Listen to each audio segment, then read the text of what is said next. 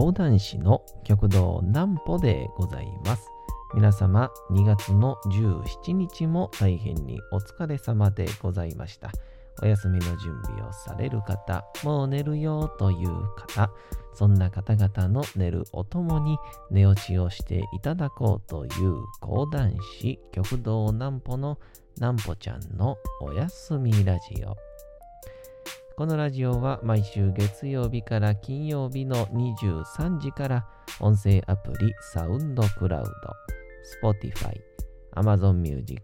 Podcast にて配信をされております。そして皆様からのお便りもお待ちしております。お便りは極道南歩公式ホームページのおやすみラジオ特設ページから送ることができます。内容は何でも結構です。ねえねえ聞いてよなんぽちゃんから始まる皆様の日々の出来事や思っていることなどを送ってください。送ってくださったご希望の方にはなんぽちゃんグッズをプレゼントいたしますので、住所、お名前もお忘れなくと、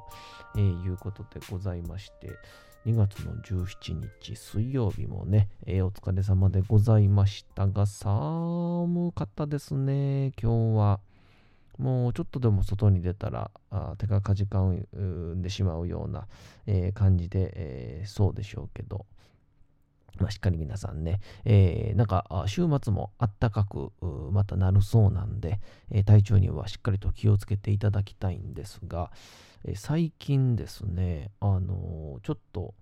昼飯のことでね、え私、南方気づいてしまったことがありますんで、えー、お昼ご飯のね、えー、おすすめをですね、ちょっと皆さんに今日は、えー、お伝えしようかななんと思ったりいたします。えこれもあくまで僕の主観であってね、ちょびっとだけ、え、科学的言葉も出てきますけども、ほとんど僕の主観の話を、え、後半しますんでね、こうご期待というわけでございまして、え、その前にこちらのコーナーに行きたいと思います。こちらのコーナー行きましょ。なんぽちゃんの明日は何の日？さて、明日が2月の18日でございますね。さあ、このお休みラジオにぴったりの日でございます。安眠の日でございます。えー、安らかに眠ると書いてね。まあ、そんな言い方し、そういう言い方はしない方がいいのかな。安眠の日。主に関東の一部地域で定められている1日約8時間から9時間の睡眠時間を守り、しっかりと休もうとの提言を実行する日とされております。えー、総務省が不定期で発表している社会生活基本調査からわかる47都道府県ランキングにて、関東圏の睡眠時間が、まあ、他地域に比べて短いことから設けられたと。以前は小学校などでも安眠キャンペーンなどのイベントが行われるなど社会人だけではなく未成年者への呼びかけもされておりますということで、えー、これは本当近年ね睡眠時間っていうのは日本が圧倒的に、えー、先進諸国の中で、えー、短いらしいですね。でその昼寝はあくまで含まないけどまあ、昼寝とかってしますかしませんかっていう、してるしてないのパーセンテージも日本が圧倒的に低いっていうので、やっぱりなんかあるんでしょうね。この徹夜かっこいいっていうのが。まあ、これはもちろんね、僕も徹夜かっこいいと思ってますから、やっぱドラマのシーンでもね、スタンドライトだけつけて勉強するっていうかっこいいシーンっていうのはやっぱり、出てきますから、うん、だからまあまあそんなわけですけども結局寝てなかったらね、えー、体に悪いことしかありませんのでまあもう人間以外の動物はもう一晩寝なかったらもう2日目ぐらいにはもう死んでしまうっていうぐらい、えー、睡眠というのは体に非常に重要なものでございますから、えー、ぜひともですね、えー、ゆっくりと。まあ僕ぐらいになるとね、まあ、1時大体7時間から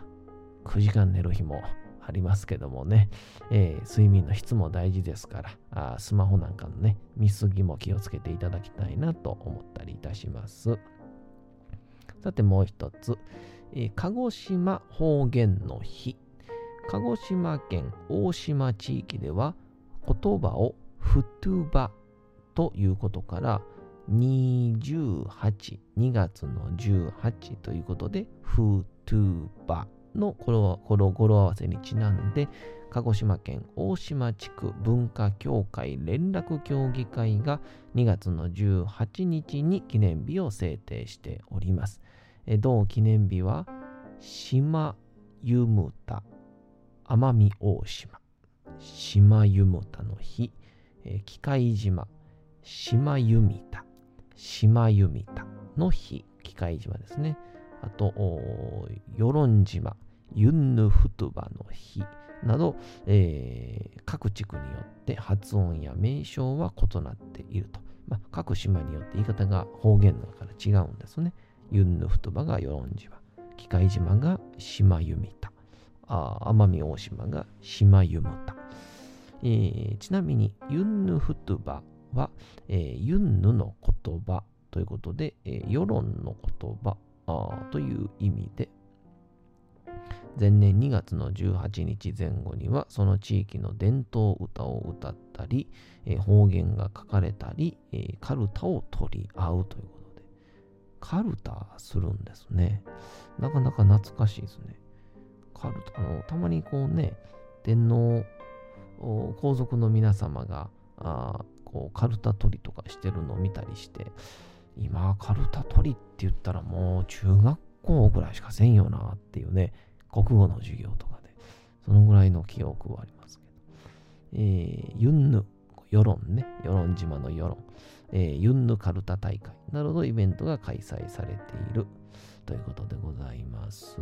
もう一個だけ言っておきましょうか。禁煙運動の日、1978年2月の18日、東京四谷で約40名の有志が集まり、えー、権煙権、えー、嫌う煙の権利と書いて、権煙権、確立を目指す人々の会が設立されたことにちなんで制定された記念日。えー、当時の日本では、えー、権煙運動、まあ、煙を嫌う運動はほとんど行われていなかったものの、権煙権という新しい言語を作り、えー、煙を嫌う運動をアピールしていきました。権限権という信号や活動の目新しさもあり、多くのマスコミがこの集会を一斉に報道したことによって、権限運動が全国的に広がっていくこととなりましたということで、これ初めて知りましたね。えー、でも今ね、ほとんどの人がもうタバコを吸わないってなってきてますし、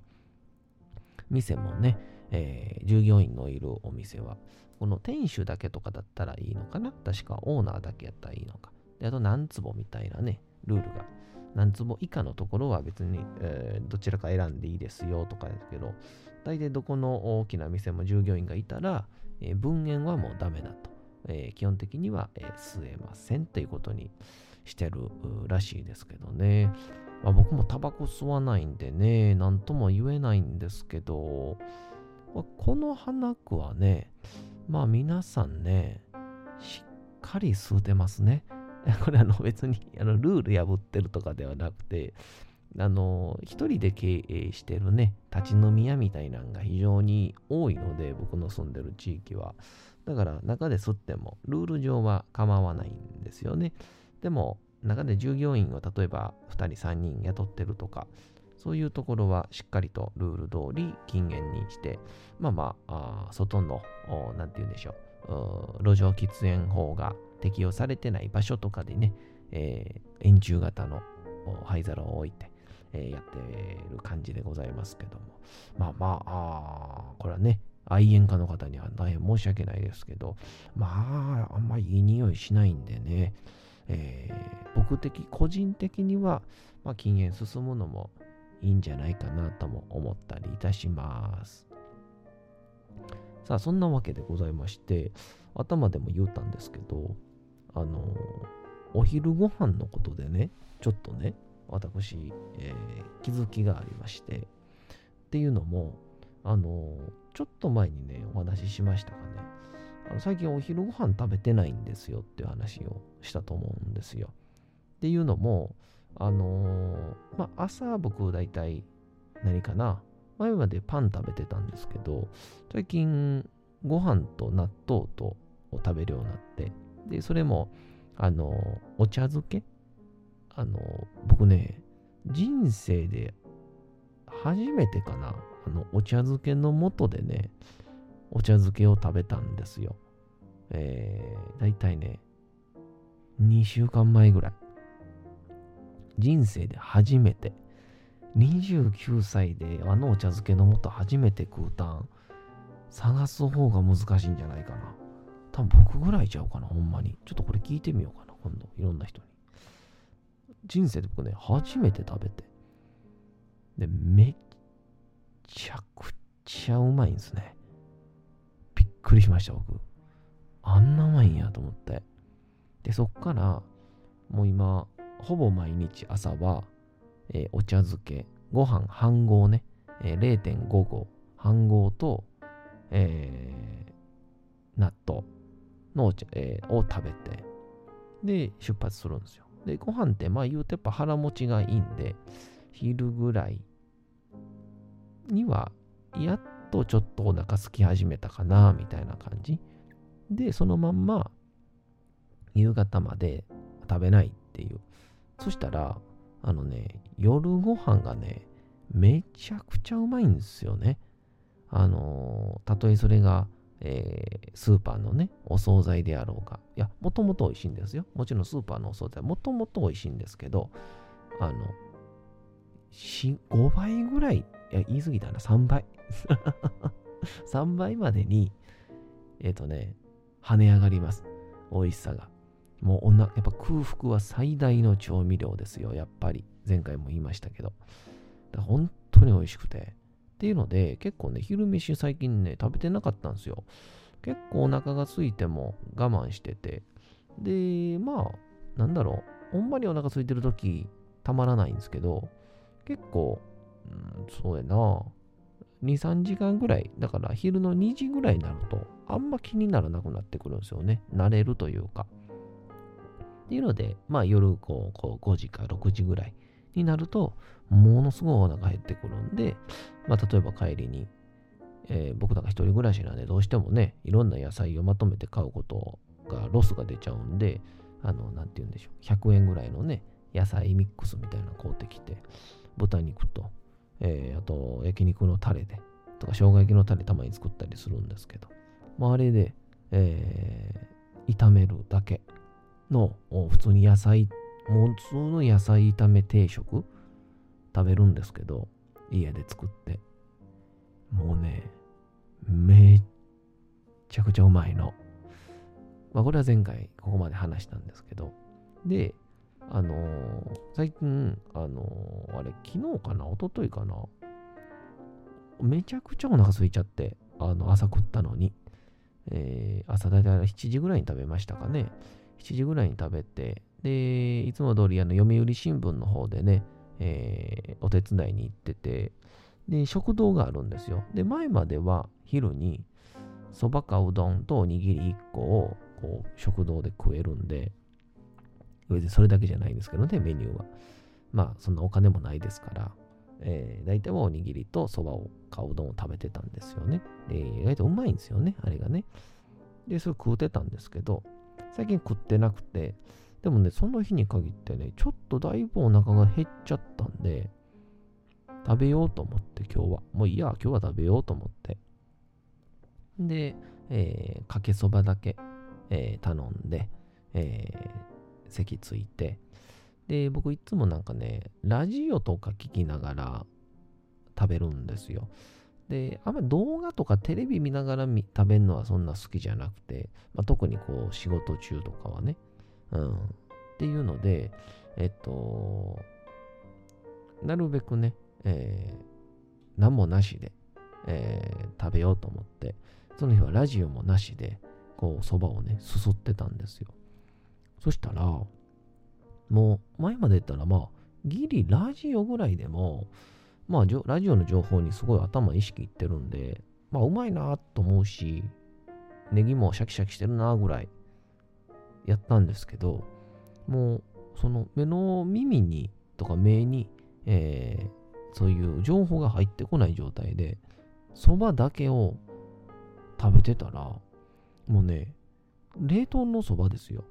で、ネギも言うたらそんな多分わからないですけど、まあ標準のネギですよ。そんな多分どっかの名産みたいな、そんなネギではない普通のネギやと思うんですけど、もうね、そばだけに集中すると、いわゆるそばの味、だしの味、そしてネギの食感、そして風味みたいなものが、ちゃんとね、鼻に入ってくるんですよね。で、鼻にこう香るというか。で、別に、まあその10割そばみたいな、そんなんじゃないと思うんで、それは大したもんっていう、なんかそういう言い方も変ですけど、まあ、超高級料亭ではないと思うんで、こういうこと言うのもおかしいと思うんですけど、もう本当にそばを堪能しまして、えー、で、この感じ何なんやろうと思って、すっごいそばを満喫した。で、すっごい充実したんですよ。で、なんかわかんないですけど、昼飯、スペース、充実で検索したんですよね。僕ね、ググったんですよ、それで。で、そこに出てきたのが、マインドフルネスっていう言葉やったんですよ。さあ、こっからですよ。あの、科学的言葉はね、ここのみですからね。うん。マインドフルネスっていう言葉が出てきたんですよ。で、それ何かって言ったら、その、心を、まあ、すごく、えー、平凡な全体的な全体の言い方すると、心を満たすっていう作業なんですね。例えば、その、まあ、集中するというか、えー、例えば呼吸に集中するとか、えー、例えば自分の目の前の出来事に対して、まあ、左右されない、自分の気持ちを作ったりとか、いわゆる心をまあ整えるみたいな、なお風呂に入ってリラックスをするときも目をつぶってゆっくり呼吸をしてマインドフルネスにしましょうみたいな。で、こういう時に対しての反対、心が言うたらいろんなところに散っちゃっている状態のことをマインドレスネスっていうらしいですね。フルネスとレスっていう、フルとレスって違いなんですけど、で、現代人はこのほとんどの今の生活がレスネスになってしまってるんですっていう記事が書いてあって、っていうのも、さっきあの僕が序盤に言った、まあ、ラジオとか、あとは何でしょうね、えー、動画を見ながらとか、まあ、携帯でいろいろ見ながらっていうこのながらでながらをしてしまうと自分の集中を半分ずつに使うので非常に、えー、もったいない人間の感覚が満たされないそしてそれが発達をしないっていうので、えーまあ、昔よくはながら勉強すんなとかながらご飯すんなってよく言われてたんですけどあれも意外とあながち間違いじゃないっていうお行儀が悪いとか、まあ、食べ物失礼やとかに限らずね、えー、意外とメカニズム的に正しいんじゃないかっていうことが、えー、書いてたんですね。えー、っていうので、特に今、現代人っていうのは、えー、ああいう、まあ、デスクワークとかしながら、もう時間がないからって言ってよ、パンをかじりながらパソコンを触るっていう時に、まあ、一応自分ではネットサーフィンやから昼休み取ってるつもりでも、その脳みそとか心っていうのは、今僕は休憩をしているとか、えー、食事をとっているとか、えー、まあ、昼に向けて栄養補給をしているとか、それが半分、また3分の1、4分の1、5分の1っていう流れになってしまうので、えー、非常に体に悪いですってのを書いてたんで、えぜひ皆さんですね、えなんかこう仕事、昼休み、休憩、え疲れ取れないな、みたいなことがあったりする方はですね、えぜひとも、ながらにするんではなくて、一個一個、もう本当に時間かかるかもしれませんが、一つ一つに集中してみるみたいな、マインドフルネス、えお試ししてはいかがでございましょうか。それではお次のコーナーに行きましょう。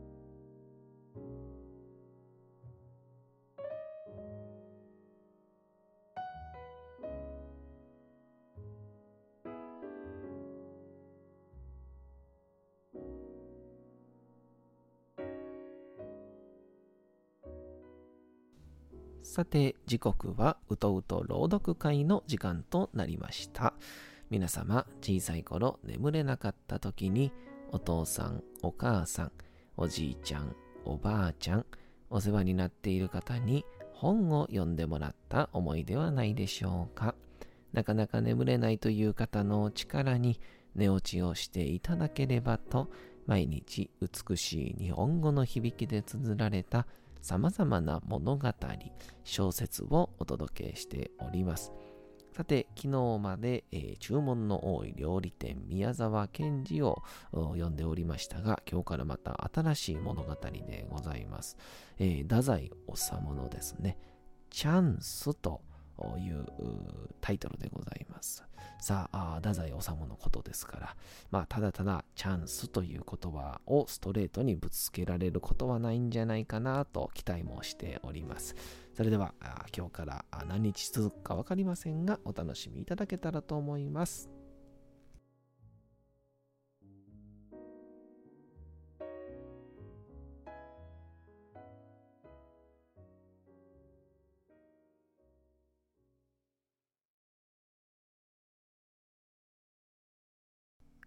チャンス。太宰治。人生はチャンスだ。結婚もチャンスだ。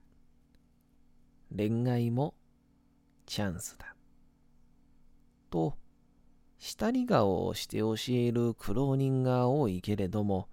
私はそうでないと思う。私は別段例の唯物論的弁証法にこびるわけではないが、少なくとも恋愛はチャンスではないと思う。私はそれを意志だと思う。しからば恋愛とは何か。私は言う。それは非常に恥ずかしいものである。親子の間の愛情とか何とか。そんなものとはまるで違うものである。今私の机の傍らの自演を開いてみたら、恋愛を次のごとく定義していた。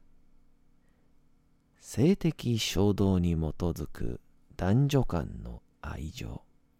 すなわち愛する異性と一体になろうとする特殊な性的愛。しかし、この定義は曖昧である。愛する異性とはどんなものか。愛するという感情は異性間において恋愛以前にまた個別に存在しているものなのであろうか。異性間において恋愛でもなく愛するというのはどんな感情だろう？好き、愛しい、惚れる、思う、慕う、焦がれる、迷う、変になる。これらは皆恋愛の感情ではないか。これらの感情と全く違って異性間において愛するというまた特別の感情があるのであろうか。よくキザな女が恋愛抜きの愛情で行きましょうよ。あなたは私のお兄様になってね、などということがあるけれど、あれがつまりそうであろうか。しかし、私の経験によれば、女があんなことを言うときには、大抵男が振られているのだと解して間違いないようである。愛するもクソもありやしない。お兄様だなんて馬鹿らしい。誰がお前のお兄様なんかになってやるものか。話が違うよ。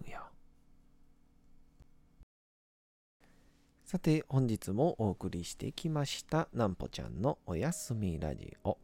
改めてにはなりますが、このラジオは毎週月曜日から金曜日の23時から音声アプリサウンドクラウド、Spotify、Amazon Music、Podcast にて配信をされております。そしてそして皆様からのお便りもお待ちしております。お便りは極道南歩公式ホームページのおやすみラジオ特設ページから送ることができます。内容は何でも結構です。ねえねえ聞いてよなんぽちゃんから始まる皆様の日々の出来事や思っていることなどを送ってください。送ってくださったご希望の方にはなんぽちゃんグッズをプレゼントいたしますので、住所、お名前もお忘れなく。お休み配信、YouTube ともどもにチャンネル登録もよろしくお願いいたします。というわけでございまして、皆様2月の17日も大変にお疲れ様でございました。明日も皆さん、街のどこかでともどもに頑張って、夜にまたお会いをいたしましょう。なんぽちゃんのおやすみラジオでございました。それでは皆様、おやすみなさい。すやすやすやー。